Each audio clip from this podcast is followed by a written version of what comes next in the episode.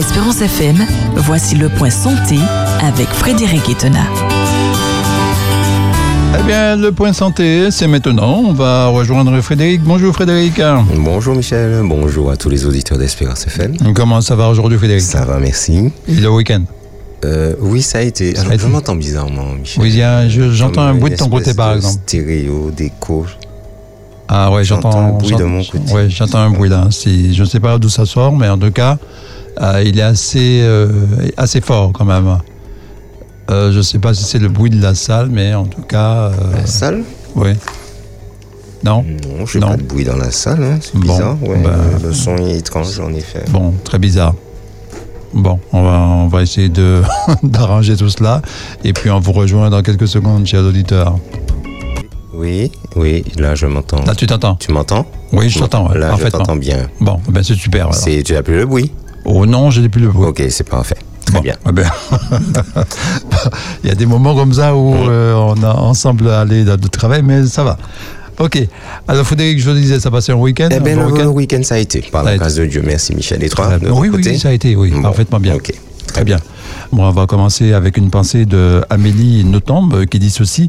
Oublier quelqu'un, avez-vous songé à ce que cela signifie? L'oubli est un gigantesque océan sur lequel navigue un seul navire qui est la mémoire. ah oui. Bon, voilà, c'est de belles images. Oui, oui, hein, c'est- c'est très imagé, que oui. nous avons vu, hein, d'accord. Et euh, ben justement, euh, l'oubli de visage. Donc, Oui, la oui, mémoire, ça. nous avons la mémoire perceptive, nous en Mhm. avons parlé, ça fait partie Oui, de- des cinq mémoires que nous avons.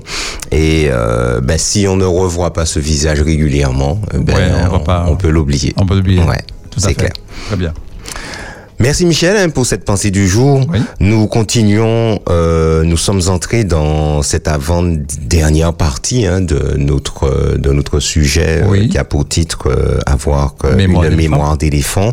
Et ben justement le sujet c'est comment avoir une mémoire d'éléphant. Ouais. Et nous l'avons dit, nous avons nous sommes en train d'explorer cette première euh, cette pre- euh, alors euh, alors comment on peut dire ça? Un premier élément Mhm. C'est de bien dormir pour consolider ses acquis. Il faut dormir. Pour avoir une bonne mémoire, il faut bien dormir. Et nous, en- nous avons commencé à parler de la structure de la mémoire, Michel. La première, alors nous avons dit que dans le sommeil, c'est pas c'est pas linéaire. Hein, il y a quatre phases dans le sommeil, Oui. et nous avons environ quatre à six cycles euh, qui se succèdent durant notre sommeil. Et chaque cycle dure entre 90 et 110 minutes. Ouais. Et dans ce cycle, il y a quatre phases. La première phase, la phase d'endormissement. On baille, les idées se brouillent. Il s'agit de l'entrée dans le sommeil. Si maintenant, à ce moment-là, Michel, nous décidons d'aller nous coucher, nous allons passer dans pas très longtemps après dans la deuxième phase, le sommeil lent, léger. On entend, on comprend, mais on n'agit pas trop. Et euh, ce, ce- cette phase se manifeste par une baisse du tonus musculaire et de la fréquence cardiaque. Tout commence à ralentir. Et puis, 10-15 minutes après, Michel, on va rentrer dans la phase de sommeil lent profond. Alors, ce moment-là, on est complètement déconnecté du monde qui nous entoure. On n'entend plus rien, on ne voit plus rien. Et ce sommeil lent profond va être caractérisé par des, une activité musculaire et des mouvements oculaires qui vont disparaître quasiment et l'activité électrique du cerveau sera extrêmement lente tout est en train de ralentir. Et dans cette phase, Michel, le corps physique se régénère. Ouais. Ça, c'est très important. Très important. Et euh, ce qui est extraordinaire, c'est que du les premières heures de la nuit, la phase de sommeil lent profond est très longue. Et au fur et à mesure qu'on avance dans la nuit, Michel, la phase de sommeil lent profond va diminuer au profit d'une autre phase. Et quelle est cette phase? C'est la dernière, Mhm. Oui. le sommeil paradoxal. Paradoxal, ouais. Et que se passe-t-il à ce moment-là? Il s'agit de récupération psychique et nerveuse. Donc, euh, je, je reprends.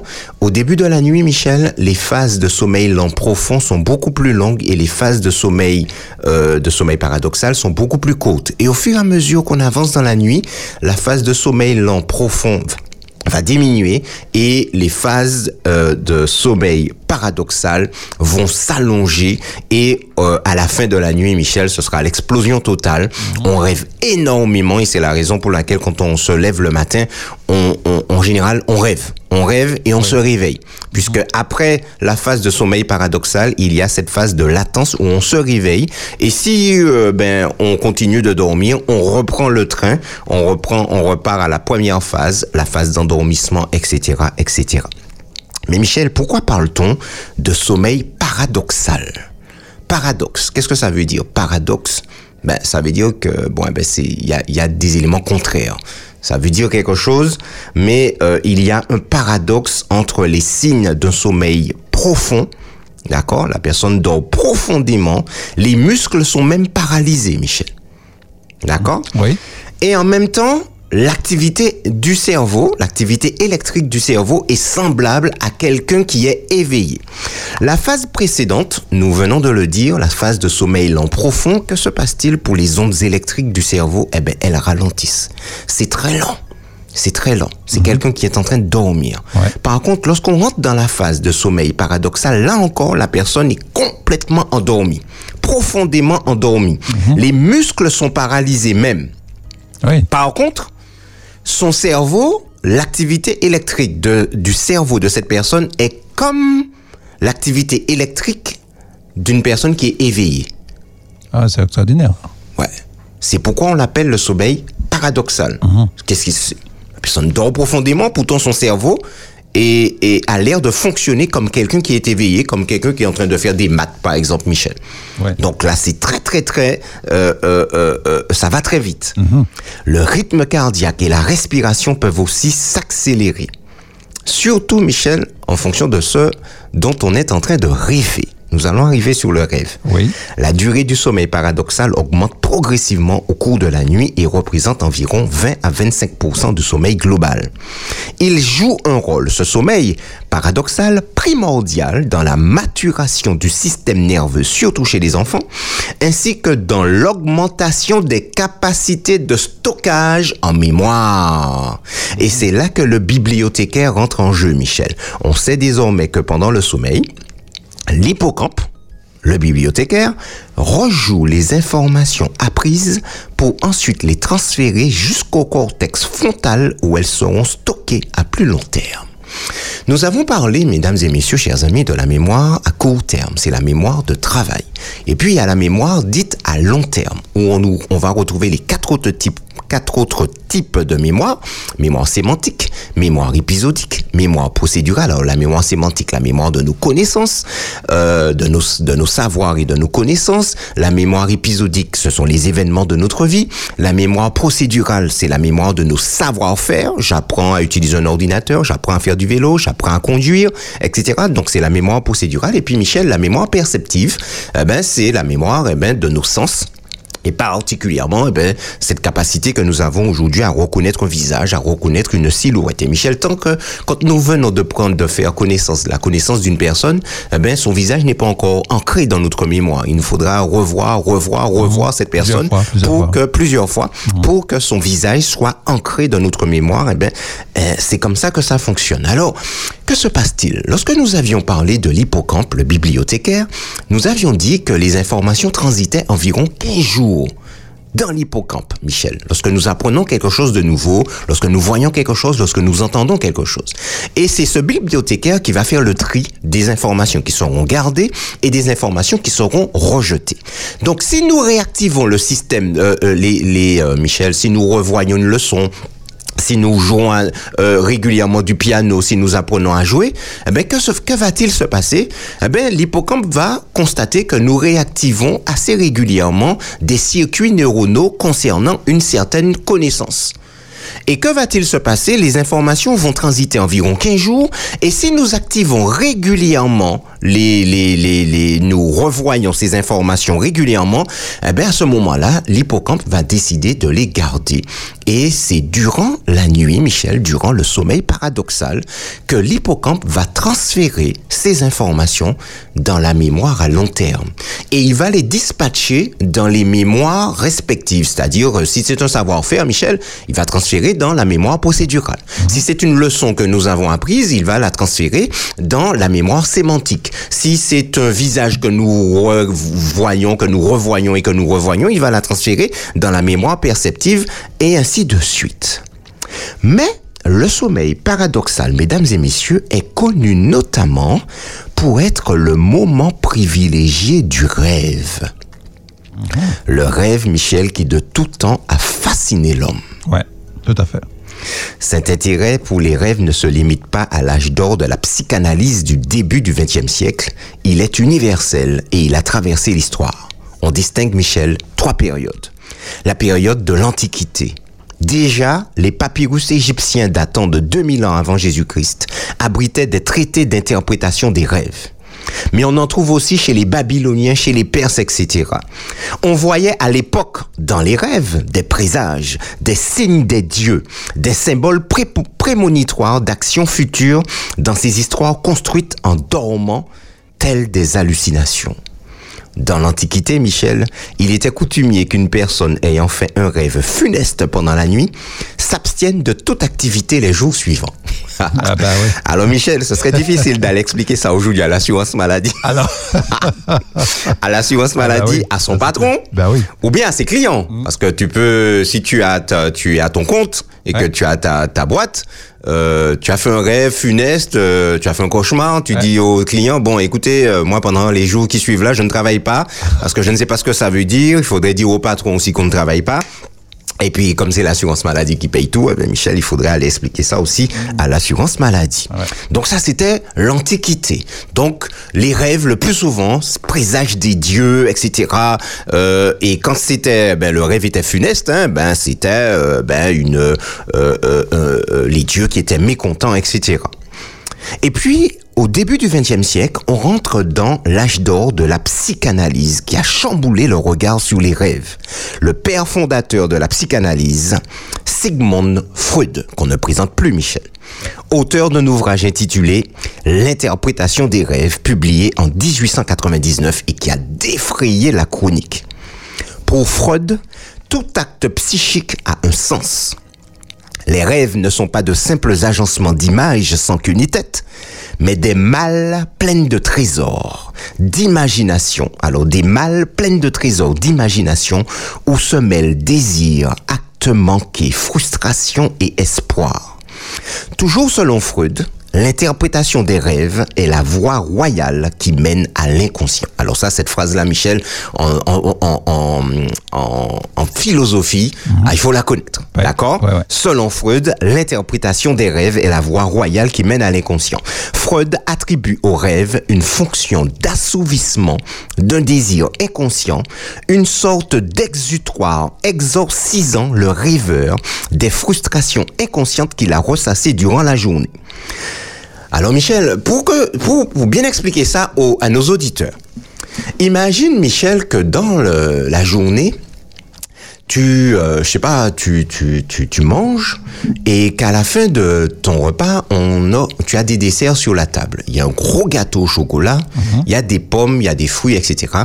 Tu as envie de manger le gâteau au chocolat, mais tu vas refouler ce désir parce qu'il y a autour de toi des personnes qui t'ont entendu dire que tu fais un régime. Oui.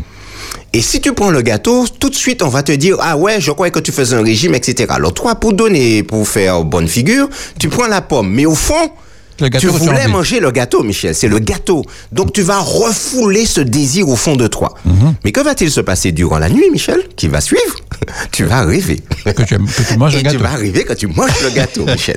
Et ça va se, se manifester sous plusieurs types de rêves avec des mhm. symboles particuliers. Mais il y aura quelque chose qui va symboliser le gâteau. Et Michel, tu vas, tu vas te laisser aller, mais dans ton rêve. Mhm. Voilà ce que veut dire Freud lorsqu'il déclare que l'interprétation des rêves est la voie royale qui mène à l'inconscient. Et Michel, ça, ça vaut pour tous les refoulements, tous les désirs refoulés. Et chez Freud, le désir sexuel a une part hyper importante et c'est la raison pour laquelle nous l'avons dit, ce, ce livre publié en 1899 de l'interprétation des rêves, eh ben, va défrayer la chronique. Vous vous intéressez à la santé globale? Vous serez servi grâce au Point Santé de Frédéric Etenard, professionnel de santé. Bonjour Frédéric. Bonjour Michel. Du lundi au vendredi à 7h15. Ah oui, oui, oui, rediffusion à 13h15 et le dimanche à midi D'ici là, chers amis, sentez-vous bien. sur Espérance FM.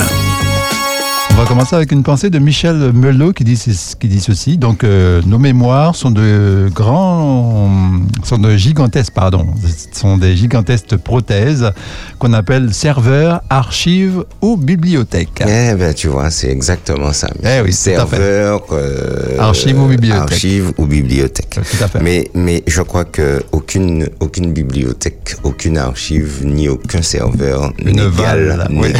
le cerveau humain. Absolument. Non, mais c'est, c'est, quelque chose d'exceptionnel, hein, tu vois.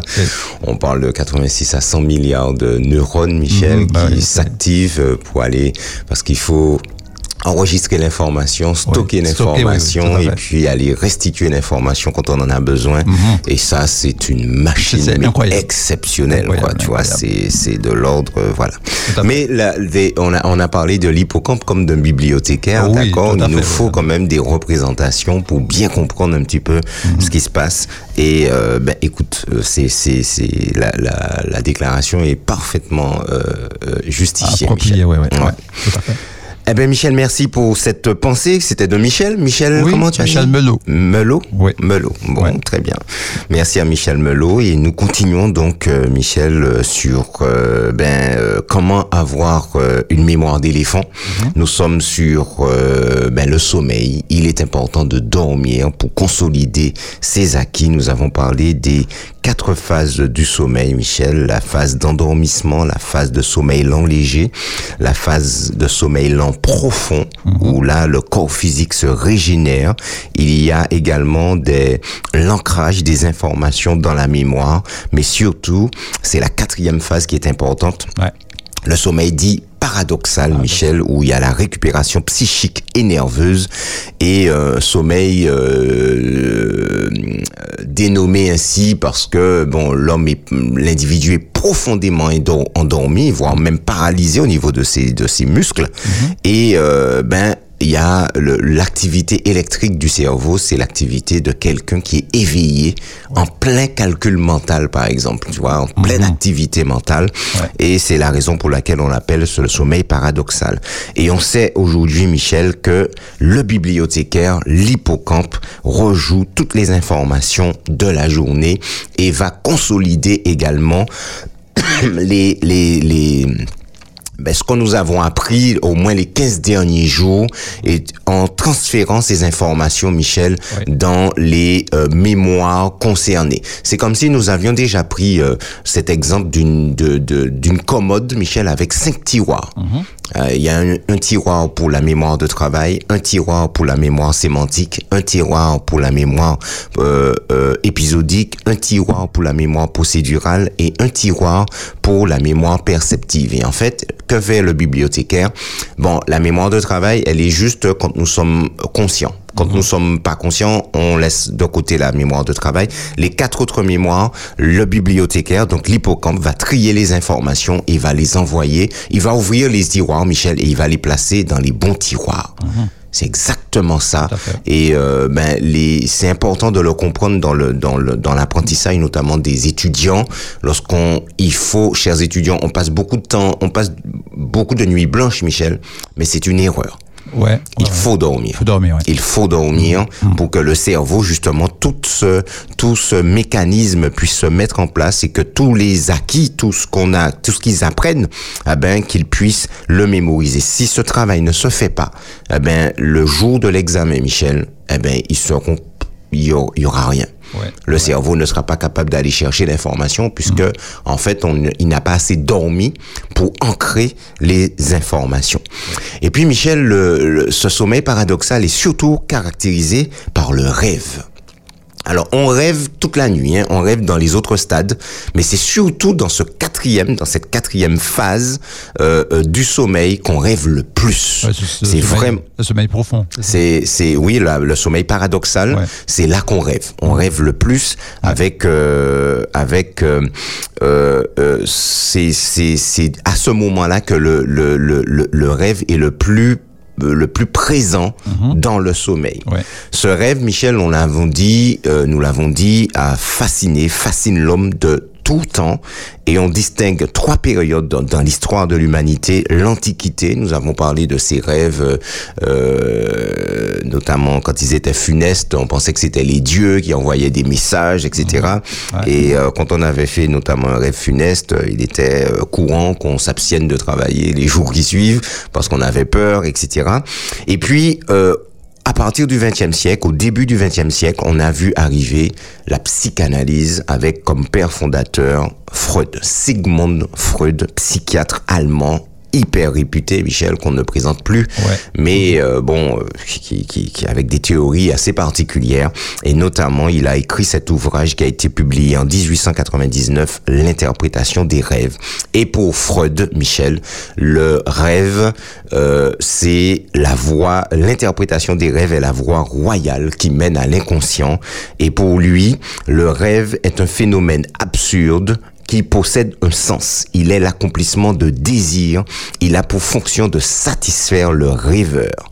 Pour Fred, mesdames et messieurs, les rêves sont des réalisations hallucinatoires, des désirs refoulés dans l'inconscient qui jouent un rôle majeur dans le rêve. Alors, un exemple, Michel, Freud raconte l'histoire de cette jeune femme qui était venue le voir dans, dans, son, dans son livre, hein, l'interprétation des rêves, et euh, une, jeune, une jeune femme de bonne famille qui devait euh, bientôt se marier, mais pas encore mariée, et euh, qui faisait des cauchemars comme pas possible, et on cherchait à la tuer, Michel.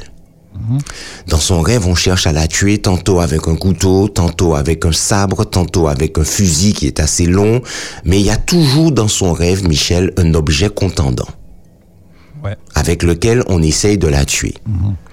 Et en fait, Freud, Freud va donner l'explication, Michel, de ses rêves. En fait, cette jeune fille qui va bientôt se marier a déjà des désirs sexuels qu'elle ne peut assouvir, Michel. Ah. Puisque si elle ne, si elle les assouvit, elle va passer pour une, euh, une voilà, euh, sa réputation va être ternie. Elle est une fille de bonne famille, si ses parents la prennent, etc., etc. Donc il y a un conflit psychique dans son cerveau et euh, ben voilà, Freud déclare qu'en fait cette jeune femme, les objets contendants avec lesquels on veut la tuer représentent le phallus masculin et qu'en fait euh, cette femme, cette jeune femme refoule, elle a des désirs sexuels qu'elle refoule complètement et en fait la nuit, l'inconscient se manifeste de cette manière. Euh, Ben l'inconscient pour Freud joue un rôle majeur dans les rêves et se manifeste de cette manière. Alors hier Michel, je t'ai donné l'exemple du gâteau au chocolat que tu avais envie de manger mais que tu, tu as refoulé ce désir. Oui. Quand tu vas rêver la nuit, tu vas pas rêver de gâteau au chocolat, mais tu peux rêver de farine. Tu vois, la farine, c'est l'élément essentiel pour faire le gâteau. Tu peux rêver que tu es tombé dans de la farine, la farine t'a étouffé, etc. Mais en fait, cette farine, c'est le gâteau représente, c'est un symbole du gâteau que tu avais envie de manger, mais que tu n'as pas, tu n'as pas pu manger. Tu as refoulé ce désir. Alors ça, Michel, ça c'est le, nous, nous ne faisons que, que parler de la théorie de Freud. hein. Euh, beaucoup se sont ralliés à Freud, d'autres se sont complètement éloignés de Freud, et nous allons en citer deux. Alors le premier, c'est le principal disciple de Freud qui s'appelle Jacques Lacan. Alors là encore, euh, pour tous ceux qui font philosophie, c'est pas possible. On- euh, tous ceux qui ont fait philosophie, on a parlé forcément de Lacan. C'est pas possible de ne pas faire de faire philosophie sans parler de Jacques Lacan, qui devient le second personnage le plus enseigné dans les écoles de psychologie en reprenant ou en se démarquant de Freud sur plusieurs points. Alors c'est le principal disciple de Freud, donc Jacques Lacan. Et par contre, on a euh, quelqu'un qui lui est opposé, Michel, c'est Carl Gustav Jung. Là aussi, euh, pour ceux qui font psychologie et philosophie, là aussi on en parle, c'est le frère ennemi de Freud. En 1916, Jung publie la première ébauche de sa façon sa propre façon d'interpréter les rêves dans une revue spécialisée anglaise. Par la suite, il va développer sa théorie dans deux ouvrages majeurs. Le premier, L'homme à la découverte de son âme, et deuxième livre sur l'interprétation des rêves. Pour Jung, le rêve est plus qu'une porte sur l'inconscient comme le conçoit Freud. Alors Freud dit, le rêve c'est la porte ouverte sur l'inconscient. Jung lui dit euh, bon c'est je suis pas d'accord son interprétation à lui et son rôle le Jung estime que l'interprétation et le rôle du rêve dans le psychisme diffèrent de la perspective de Freud. Il explique en effet que la fonction générale des rêves est d'essayer de rétablir notre équilibre psychologique à l'aide de matériel onirique. Alors onirique, c'est qui est relatif aux rêves.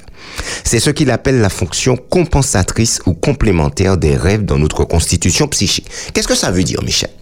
En d'autres termes, euh, Freud dit, euh, et Lacan va le suivre aussi sur ce terrain, euh, l'interprétation de le rêve, l'inconscient joue un rôle majeur dans les rêves et en fait, les rêves ne sont que l'expression de nos désirs les plus refoulés. Alors tous les désirs, hein, Michel, mais chez Freud, le désir sexuel a une forte connotation. D'accord? Euh, Jung arrive et dit non non non non non non non non ça je suis pas d'accord. Euh, Freud raconte n'importe quoi. Je pense plutôt que par rapport à tous les conflits psychiques toutes les difficultés que nous rencontrons après une journée on peut être épuisé on a appris des choses on a passé on est on était dans des réunions il y a eu des conflits à gérer il y a eu des difficultés auxquelles on a été face auxquelles on a fait face pardon. Eh ben le rêve eh ben Michel c'est une espèce de soupape une soupape, t'as déjà, as vu la, la cocotte minute? Oui. Il y a le, le, le, c'est une soupape, hein, on appelle ça, tu vois. On lorsqu'on enlève ah ben le petit bouchon là, la, pression sort. eh ben voilà. Eh ben c'est ça que Jung appelle la fonction euh, euh, compensatrice ou encore complémentaire du rêve. Mhm. C'est, ce serait une soupape psychologique pour notre cerveau. Et sans cette soupape, eh ben Michel, nous pourrions eh ben exploser au niveau de notre cerveau, c'est-à-dire ton burn-out, etc., toutes sortes de, de difficultés auxquelles on pourrait être confronté et on pourrait tout sombrer dans la maladie mentale parce que nous ne savons pas justement gérer tout, tout, tout, toutes ces informations. Donc pour Jung, il n'est pas d'accord avec euh, Freud. Il dit que franchement tout ça n'a aucun sens et que le rêve n'est qu'une soupape. Et puis Michel, nous sommes au 21e siècle, alors nous avions euh, euh, l'Antiquité, nous avons parlé du début du 20e siècle avec les débuts de la psychanalyse, et puis au 21e siècle, c'est notre époque Michel, il y a toujours l'intérêt de la science pour les rêves. Les attentes face aux rêves n'ont guère changé. Le secret espoir de pouvoir les interpréter pour saisir ce qu'ils cachent anime toujours une bonne partie de l'humanité. Trouver la clé des songes est une quête du Graal à laquelle l'homme n'a pas renoncé. Les scientifiques ont entrepris d'en démontrer les mécanismes partant du principe que le meilleur moyen de savoir pourquoi une voiture avance, Michel, c'est d'en étudier le moteur. La meilleure façon de savoir pourquoi une voiture avance, c'est d'en étudier le moteur. Alors pour comprendre le rêve, il faut se représenter tout le travail nécessaire à sa réalisation, explique le biologiste Jacques Nignot, auteur du livre Au cœur de la mémoire. Vous voyez que là, les rêves sont intrinsèquement liés, Michel, à la mémoire. Et voici ce qu'il pose comme question. Quels sont les outils disponibles pour construire l'image et y introduire le mouvement? Où le rêve puise-t-il sa matière première et dans quel état en dispose-t-il?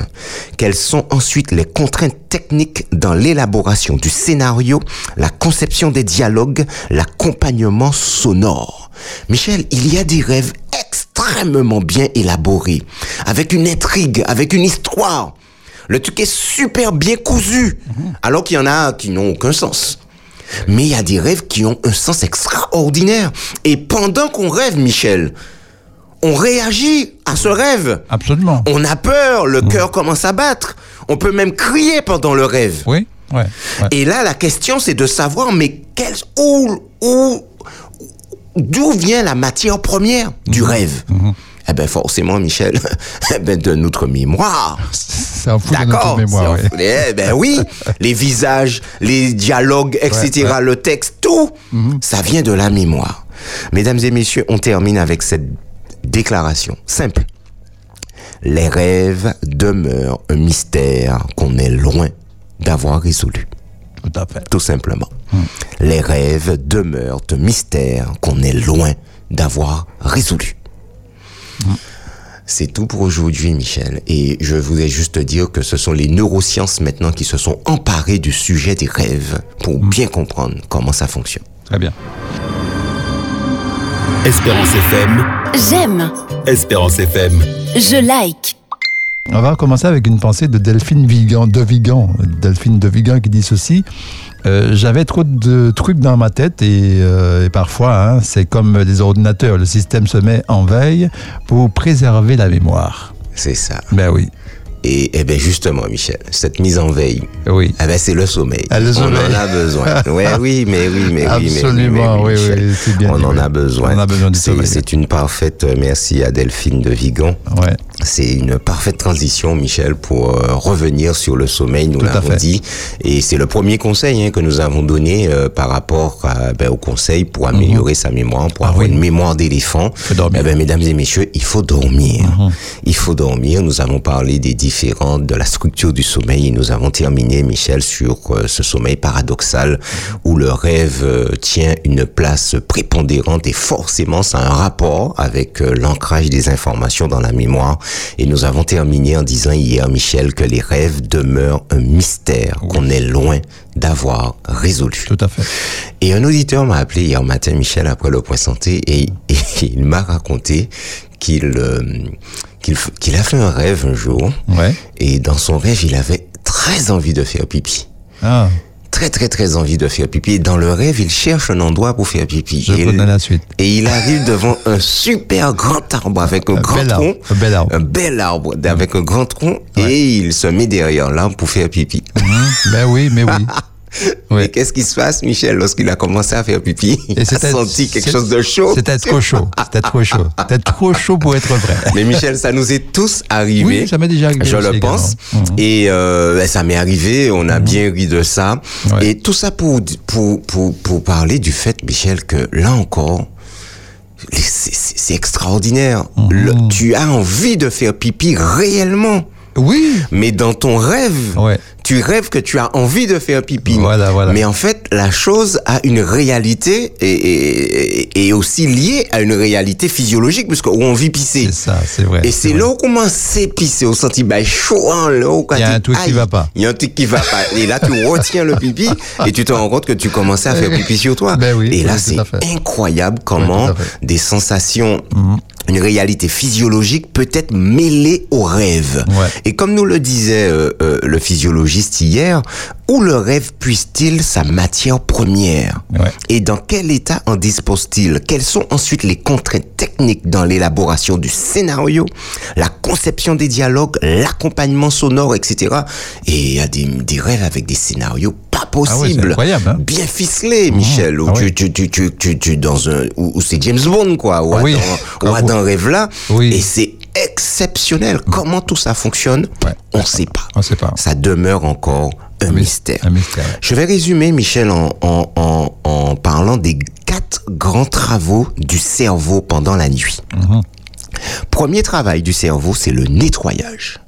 Pendant le sommeil, l'espace compris entre les cellules cérébrales augmente de 60%. C'est énorme. Oui, 60%. C'est incroyable, hein Ah oui. 60%. énorme. L'espace compris entre les cellules cérébrales augmente de 60%. Le liquide céphalorachidien, c'est le liquide, Michel, qui circule dans la moelle épinière ainsi que dans le cerveau. Mhm. Ouais. Le liquide céphalorachidien circule plus profondément dans le tissu cérébral et élimine les déchets toxiques issus de l'activité cérébrale diurne. Donc l'activité cérébrale de la journée, Michel. Et parmi ces déchets toxiques, eh ben, les fameuses protéines bêta-amyloïdes dont l'accumulation est directement impliquée dans la formation de la maladie d'Alzheimer. Tu te rappelles les plaques Oui, oui, dont on a parlé, les plaques amyloïdes, eh ben, et qui entravaient en- ensuite euh, la, la, la communication entre les neurones. Eh ben voilà, Eh ben, cette, euh, euh, durant le sommeil, il faut dormir pour pouvoir déjà éliminer au maximum ces protéines bêta-amyloïdes qui sont, qui sont issues, qui sont des déchets toxiques liés au fonctionnement de nos neurones. Donc, premier grand travail du cerveau, le nettoyage. Deuxième grand travail du cerveau, la mémorisation à long terme. Pendant la nuit, la mémoire à court terme, stockée provisoirement dans l'hippocampe, transfère son contenu vers le cortex préfrontal, lieu de stockage de la mémoire à long terme.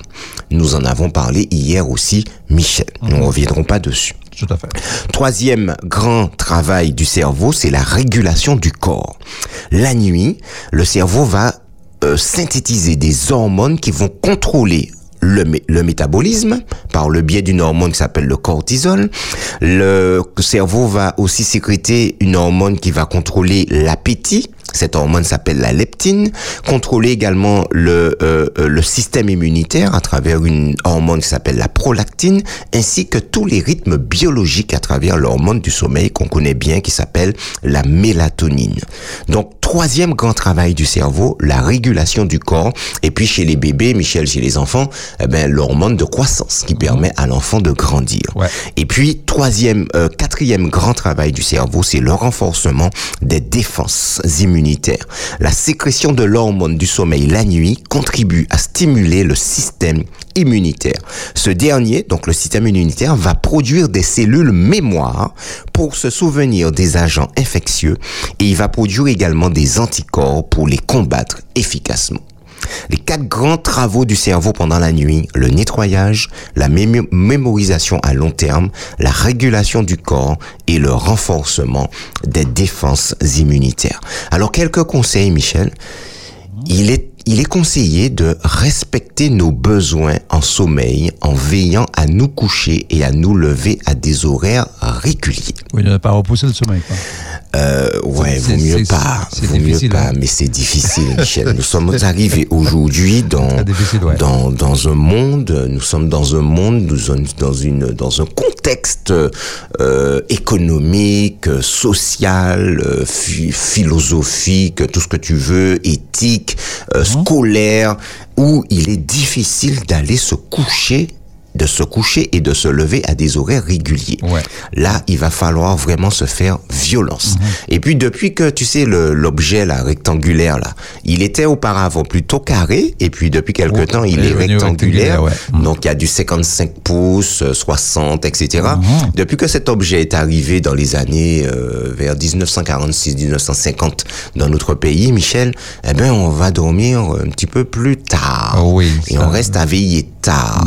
Mais entre-temps, Michel, cet appareil s'est miniaturisé puisque nous avons en main maintenant des petits écrans, Voilà. donc des téléphones portables, nous avons des, des, des tablettes également. Et ça arrive nous avons, aussi. Et puis il y a l'ordinateur. Alors, Ouais. mais l'ordinateur, c'est c'est un petit peu plus petit que la télé. Et puis, ça s'est encore miniaturisé avec la ta- les, les, les tablettes. Et puis, le téléphone, téléphone. portable.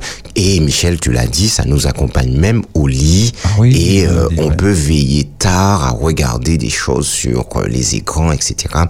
Et en fait, on ne dort pas bien. Et nous l'avons, tu te rappelles, lorsque nous avons en troisième saison, nous avons commencé avec ce sujet qui veut aller loin, ménage sa monture. Mhm. Nous l'avions introduit par le fait que aujourd'hui, les Français accumulent une dette de sommeil chronique de plus en plus importante, Michel cette dette de chronique, euh, cette dette de sommeil chronique est associée à des maladies, des maladies métaboliques comme l'obésité, comme euh, le diabète de type 2, des maladies euh, cardiovasculaires également, et toute la, la clique des maladies cardiovasculaires. Alors on parle d'infarctus du myocarde, d'accident vasculaire cérébral, d'hypertension artérielle, d'embolie pulmonaire, et puis il y a aussi tous les cancers, Michel.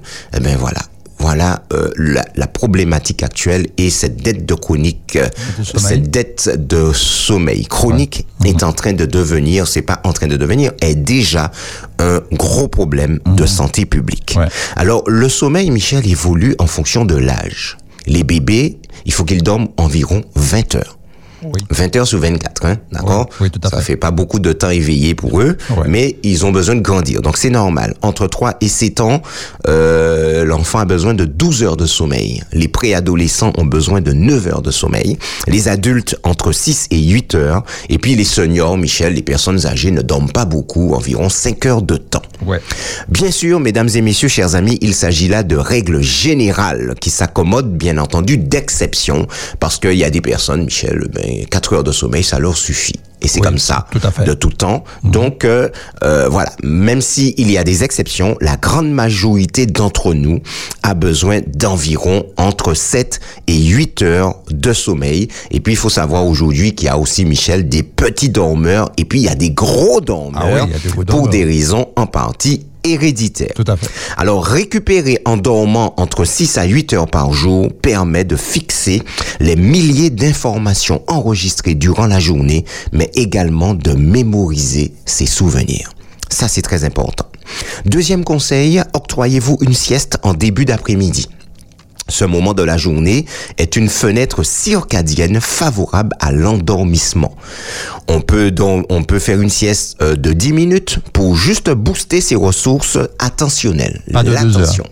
Pas de Alors deux attends heures. Michel, ça peut aller, on peut faire 10 minutes Oui. Pour booster ses ressources attentionnelles, pour l'attention. Oui. On peut de- faire une sieste de 20 à 30 minutes pour bénéficier d'une phase de sommeil profond, d'accord, qui ouais. dopera votre mémoire de travail. Et puis on peut faire une sieste d'une heure, voire d'une heure et demie, d'accord, pour atteindre le Graal, post-apprentissage. Ouais. De plus en plus d'études soutiennent que l'hypothèse, soutiennent l'hypothèse que les apprentissages, quels qu'ils soient, sont bien meilleurs dès lors qu'ils sont suivis d'une sieste comportant l'ensemble des stades de sommeil. Et ces stades de sommeil, Michel, nous avons, nous en avons parlé, il y en a quatre. L'endormissement, Ouais. le sommeil lent léger, le sommeil lent profond et le sommeil paradoxal. Or, ces quatre stades font environ entre 1 heure et 1 heure 30. OK. Donc, euh, on peut faire une sieste de 10 minutes, de 20 à 30 minutes, mais on peut aller aussi à 1 heure, 1 heure 30, voire 2 heures Oui. de sieste si on peut, hein, si on Oui, peut, oui. Mhm. bien entendu. Oui. Eh ben, on reconnaît, eh ben, apparemment, les études, les dernières études soutiennent, eh ben, justement, que cette, cette sieste d'une heure, d'une heure, d'une heure trente, deux heures, eh ben, elle est très favorable à l'apprentissage parce qu'elle comporte l'ensemble des stades de sommeil. Il est important, mesdames et messieurs, troisième conseil, de faire dépister et prendre en charge les apnées du sommeil, Michel. Tu sais ce que c'est, les- l'apnée du sommeil? Oui. D'accord Donc, ce sont des personnes qui vont, euh, pendant leur sommeil, arrêter de respirer. Oui, ils vont s'arrêter. quand même. Voilà. Et Ouais. ça peut durer 10 secondes environ. Et au, bout d'un moment, eh ben, le cerveau, il n'a plus d'oxygène. Eh ben, il va permettre à cette personne de se réveiller puis de prendre une profonde inspiration. Et ces personnes se retrouvent avec un sommeil qui est entrecoupé de phases de, d'apnée et eh ben, ils sont réveillés régulièrement. Dans 15 à 20% des cas, des ronflements leur sont associés. Ces pauses respiratoires nocturnes augmentent la pression artérielle, augmentent les risques cardiovasculaires, mais aussi d'Alzheimer à un âge plus précoce que la moyenne. Une prise en charge adaptée élimine ces risques. Enfin, on termine, Michel, avec ce conseil. Montrez-vous prudent avec les somnifères à durée d'action prolongée, comme le Xanax, le Valium, l'Exomil, etc. Leur usage au long cours diminue la vigilance diurne, donc euh, on, on- on- somnole la journée, augmente les plaintes mnésiques, donc plainte mnésique, mnésique c'est qui est en rapport avec la mémoire. La personne se rend compte qu'elle oublie de plus en plus et mettent aussi à mal notre réserve cognitive, nos capacités de réflexion. Donc ces, ces, ces médicaments au long cours eh ben, vont nous faire somnoler la journée, vont nous donner des problèmes de mémoire et puis eh ben, vont aussi mettre à mal nos capacités de réflexion. Une récente étude souligne que leur prise au long cours pendant trois mois ou plus est associée à un risque accru de développer la maladie d'Alzheimer, Michel, après 65 ans. Ouais. Alors, mesdames et messieurs, attention à l'usage du Xanax, Valium, Lexomil, etc. Si vous avez des, des difficultés pour dormir, un conseil, en fin d'après-midi, allez faire de l'exercice physique. Au minimum une heure, Michel. Une heure. Ouais. Au minimum, au minimum. Vous pouvez monter à 1h30, 2 heures, c'est très bien. Ok. Et ça va vous faire dormir la nuit. Ah oui, ça, ah oui, ça, vous allez bien tour. dormir la nuit. Ça, Ah oui. c'est très, très, très important. Voilà, Michel, nous avons terminé ce premier conseil pour avoir une mémoire d'éléphant. Ce premier conseil, c'est de dormir pour pouvoir consolider ses acquis. Espérance FM, J'aime. Espérance FM. Je like. Alors la pensée euh, de Fernando Béez qui dit ceci, euh, le livre est ce qui donne du volume à la mémoire humaine. Mhm. Ouais. Le livre et ce qui... Ouais, mais... est ce qui donne du, Du volume, à la, mémoire, humaine. ouais. ouais. Ouais. Mais en fait, c'est un peu contradictoire, Oui, Michel. tout à fait, ouais. parce Mhm. que en fait, on a constaté que quand le livre est arrivé, Mhm. le cerveau de l'être humain a diminué. Ah oui, Oui, la taille du cerveau. Alors, il faut savoir, hein, le- la taille du cerveau a diminué. ça a diminué. Et parce que en fait, l'homme ne, rete- ne retient plus rien. Ah oui. Ouais, Alors ouais. avant, avant euh, la- l'apparition du livre, Mhm. euh, tout se transmettait, tout était euh, de, transmis de manière orale. Oui, tout à Et l'homme ouais. retenait, Retenait des, quand même, une quantité d'informations. les, avis à la Donc population. voilà. Et lorsque le livre est arrivé, on a, on ne fait plus l'effort de retenir puisque le livre est là. Le livre est là, donc Alors voilà, c'est à, c'est à, à double tranchant. Alors c'est pas mal parce qu'en fait, oui, il a raison. C'est-à-dire que tout ce que nous euh, le livre Mhm. euh, constitue en quelque part une mémoire. Oui, ça augmente la connaissance aussi. Ça augmente, euh, mais en même temps, ça a diminué, Ça a diminué la le- taille de la mémoire et puis les capacités de mémoire de l'être humain. Ouais. Et beaucoup ont diabolisé les livres quand ils sont arrivés. Mhm. Mais que, que aujourd'hui, Michel, tu imagines si on n'avait pas de livre Ah bah oui, c'est euh, pas possible. Comme tu parlais, tu parlais de la transmission de la connaissance, l'étoffement euh, euh, des connaissances, ce, ce- ce serait hyper compliqué. Ça, c'est Regarde, très simplement, les téléphones portables qui sont arrivés. Ah oui. Tu Ouais. vois, Ouais, ouais. depuis qu'on a nos téléphones portables, on retient beaucoup moins les numéros de téléphone. C'est vrai. Avant, on retenait 10-15 numéros de téléphone. Oui, Là, maintenant, si tu en connais trois, Oui, c'est beaucoup. voilà. hein. Et, tu- et si tu viens à perdre ton téléphone, eh bien, tu Oui, embêté. Tu oui. embêté. Tu vois, parce qu'en fait, que tu as en retenu, fait. voilà, tu as retenu de tes proches, Oui. conjoints, etc., ça, amis, oui, les gens que tu appelles tout le temps. Mais à part ça, le reste, euh, tu retiens que dalle, quoi. Ça, Donc, euh, c'est là encore, ces, ces appareils-là ont, ont fait que ben, nous faisons moins d'efforts pour retenir, en tout cas, les informations. C'est à double tranchant. C'est à double tranchant, voilà. Donc euh, la citation est pas mal, mais Ouais, ouais. voilà, elle peut être, euh, voilà, on peut, on peut lui rétorquer ça. Oui, que oui, tout ça, a, ok, ça a augmenté, mais en même temps, ça a diminué, diminué, ouais. également. Tout à fait. Merci en tout cas, Michel, pour la citation. Pas de souci.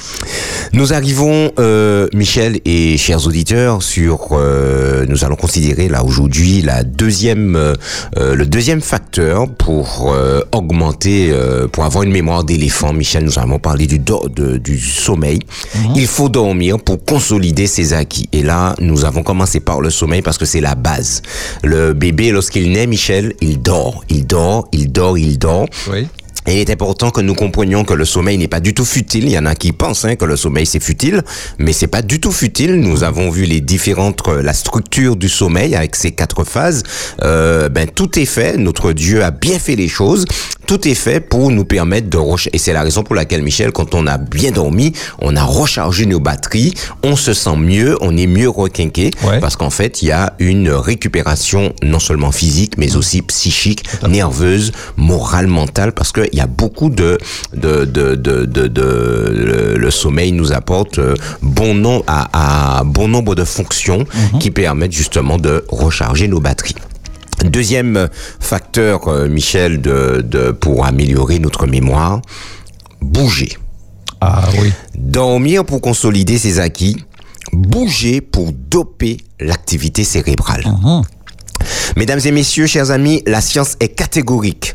Toutes les études le confirment.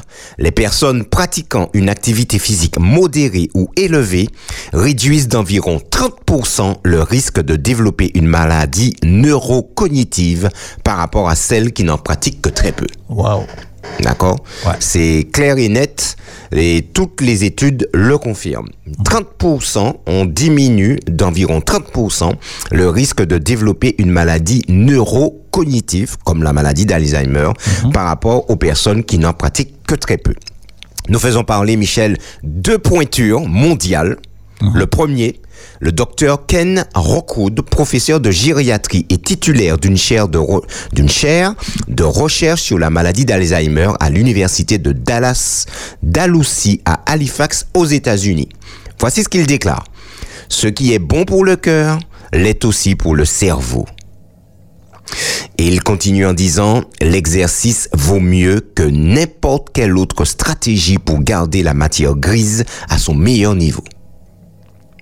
L'exercice physique vaut mieux que n'importe quelle autre stratégie pour garder la matière grise à son meilleur niveau. Professeur de gériatrie et titulaire d'une chaire de recherche sur la maladie d'Alzheimer à l'université de Dalhousie à Halifax. Donc le mec, le bonhomme, il sait de quoi il parle. Oui, c'est clair. Deuxième pointure que nous faisons parler, Michel. Le docteur Jack Diamond, directeur scientifique de la Société Alzheimer du Canada. Et nous avons encore déjà parlé, Michel, nous l'avons déjà dit, le Canada, euh, voilà, le niveau, Oui. un certain niveau, d'accord En Matière notamment de soins, de médecine, etc. Voici ce que déclare Jack Diamond. L'avantage de l'exercice régulier est qu'il contribue à diminuer vos chances de développer la maladie d'Alzheimer ou à ralentir sa progression si vous en souffrez déjà. Ouais. Intéressant. D'accord Directeur scientifique de la Société Alzheimer du Canada. L'avantage de l'exercice régulier est qu'il contribue, un, à diminuer vos chances de développer la maladie d'Alzheimer, ou, si vous l'avez, à ralentir sa progression. Extraordinaire. Michel, c'est un rappel. L'exercice ou l'activité physique représente la méthode la plus efficace, la mieux tolérée par l'organisme et la plus variée pour repousser la mort. Il n'existe aucun substitut. Aucun médicament, aucun rayon, aucun massage, aucun bain, aucun régime ne saurait remplacer l'exercice physique. Selon les experts, c'est l'un des fondements de notre santé. Avec l'adoption d'une alimentation équilibrée, l'exercice physique constitue ce qu'il y a de meilleur pour notre santé. Écoutez ça, écoutez bien, mesdames et messieurs, ce que je vais dire maintenant. Nos gènes ne fonctionnent bien que si on bouge. Nos gènes ne fonctionnent bien que si on bouge. Or, nous sommes programmés génétiquement pour bouger. Michel, les jambes, la musculature des jambes. Tu sais, lorsque nous marchons, combien de muscles qui fonctionnent dans une seule jambe? 24. 24 muscles. 24 muscles. Oh. D'accord? Ah. Les fessiers que nous avons, c'est pas uniquement fait pour s'asseoir. Ouais. C'est fait aussi pour marcher, Pour marcher, pour ouais. courir, nager. La sangle abdominale, elle est puissante. Nos genoux. Aujourd'hui, la science le dit par rapport à, euh, aux créatures qui existent. L'homme, il a une, un profil de marathonien. Oui. Il est fait pour ça. Alors, il faut bouger. Et au cœur de l'action, Michel, les muscles. Un tissu génial. Imaginé par le Créateur. Un tissu capable de se contracter, et Michel, et de se relâcher et produire du mouvement. Là, nous venons de décrire son rôle mécanique. Mais les muscles n'ont pas qu'un rôle mécanique. Ils envoient également des messages aux organes amenant le corps à se renforcer, se renouveler et se soigner. Extraordinaire. Michel, c'est plus qu'extraordinaire. Ben oui. C'est géantissime. Ah oui. ah oui. Les fibres musculaires, lorsque nous faisons de l'exercice, libèrent des molécules. Michel, la science a identifié aujourd'hui près de 3000 protéines différentes qui sont libérées par les muscles dans le flux sanguin. 3000 protéines. 3000. Tu imagines? D'accord Donc, les fibres musculaires libèrent des molécules, 3000 environ, transmettant des ordres aux organes, aux tissus et aux cellules dans tout l'organisme. Les muscles stimulent ainsi l'ensemble du corps et poussent et le poussent à se régénérer en permanence. De tout temps, Michel, l'homme a cherché la fontaine de jouvence pour rester le plus jeune que possible et repousser la mort. L'exercice physique représente ce qui se rapproche le plus, Michel, de la fontaine de jouvence. C'est ce qui nous permet de rester jeunes et de repousser le vieillissement et la mort. Ce- cette régénération affecte aussi nos processus de mémorisation. Rappelle-toi, Michel, te rappelle le professeur Sablo- Sablonnière qui nous avait dit quoi? Les muscles libèrent une hormone qui s'appelle l'irisine qui favorise la réparation des connexions neuronales. Très intéressant. Incroyable, Ah oui, mais ah oui. incroyable. Une heure de marche par jour serait suffisante. Et c'est pas tout. Il nous dit qu'il existe même une hormone de l'os qui s'appelle l'ostéocalcine qui, libérée en marchant, aurait le même effet sur le cerveau. Waouh! Ouais, ouais, Intéressant. Ouais, ouais, ouais. ouais. Incroyable, incroyable. Et nous l'avons déjà dit encore, Michel, privilégier les exercices avec impact au sol. Ça, ouais. On n'en avait pas. Très important. La marche, tout ce qu'il y a. Voilà. Si on, est adepte du vélo, de la natation, ok, on peut continuer, mais il faut dans la semaine au moins une à deux, deux à trois séances d'exercice avec impact au sol, ce qui permet d'équilibrer le travail entre les ostéoblastes, ce sont les cellules qui vont bâtir l'os, et les ostéoclastes, celles qui vont casser l'os. Et l'équilibre, quand euh, c'est équilibré entre les deux, eh ben, on a une ossature qui est solide. Mais si on ne fait pas d'exercice physique, eh ben, ce sont les cellules qui cassent l'os, Michel, qui vont prendre le dessus. Et la personne va se retrouver avec des os friables et fragiles. C'est ce qui s'appelle l'ostéoporose. Conseil, il est conseillé de pratiquer une activité de type cardio-respiratoire et d'intensité modérée à assez élevée. Cela correspond à peu près au point d'essoufflement. On peut faire de la marche rapide, de la course à pied, du vélo, de la natation. La cadence conseillée, au moins 30 minutes à raison de 2 à 5 fois par semaine, Michel. Et quand on parle de d'arriver au point d'essoufflement, je ne suis pas contre qu'on fasse on fasse Michel, on marche ou on fasse de l'exercice en groupe euh, ou à deux, etc. pour euh, pour tu vois se stimuler, etc. Mais mes amis, faut pas tous les trois mètres de arrêter puis de cabaler quoi. Ah non, c'est pas une balade. Euh, Ça, ça, oui, voilà, c'est pas une malade, quoi. On fait de l'exercice physique, quoi. Bah oui, ça, Donc, il faut que ça transpire, il faut que ça souffle, Oui, il faut il faut légèrement un peu d'essoufflement. Ouais. C'est ce qui permettra aussi, lorsqu'on fait l'exercice, Michel, plus le muscle cardiaque va euh, battre euh, vite, Mhm. lorsqu'on fait de l'exercice, plus il va battre lentement au repos. Ah oui. Et c'est ce qu'il faut rechercher, c'est ce qui va muscler euh, euh, euh, notre cœur.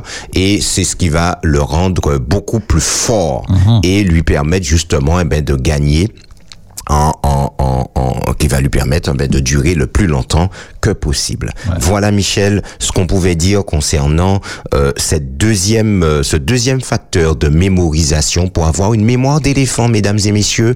Important de dormir correctement, mais il est important de faire de l'exercice physique. Ça, c'est super important. Deux à trois séances minimum par semaine. Si on peut en faire plus, eh ben, tant mieux. Mais il faut faire de l'exercice physique. Ceci, chers amis, euh, euh, euh, est une représente ce qui se rapproche le plus de la fontaine de jouvence aujourd'hui pour l'être humain. Vous vous intéressez à la santé globale? Vous serez servi grâce au Point Santé de Frédéric Etenard, professionnel de santé. Bonjour Frédéric. Bonjour Michel. Du lundi au vendredi à 7h15. Ah oui. oui, oui, rediffusion à 13h15 et le dimanche à midi D'ici là, chers amis, sentez-vous bien. sur Espérance FM.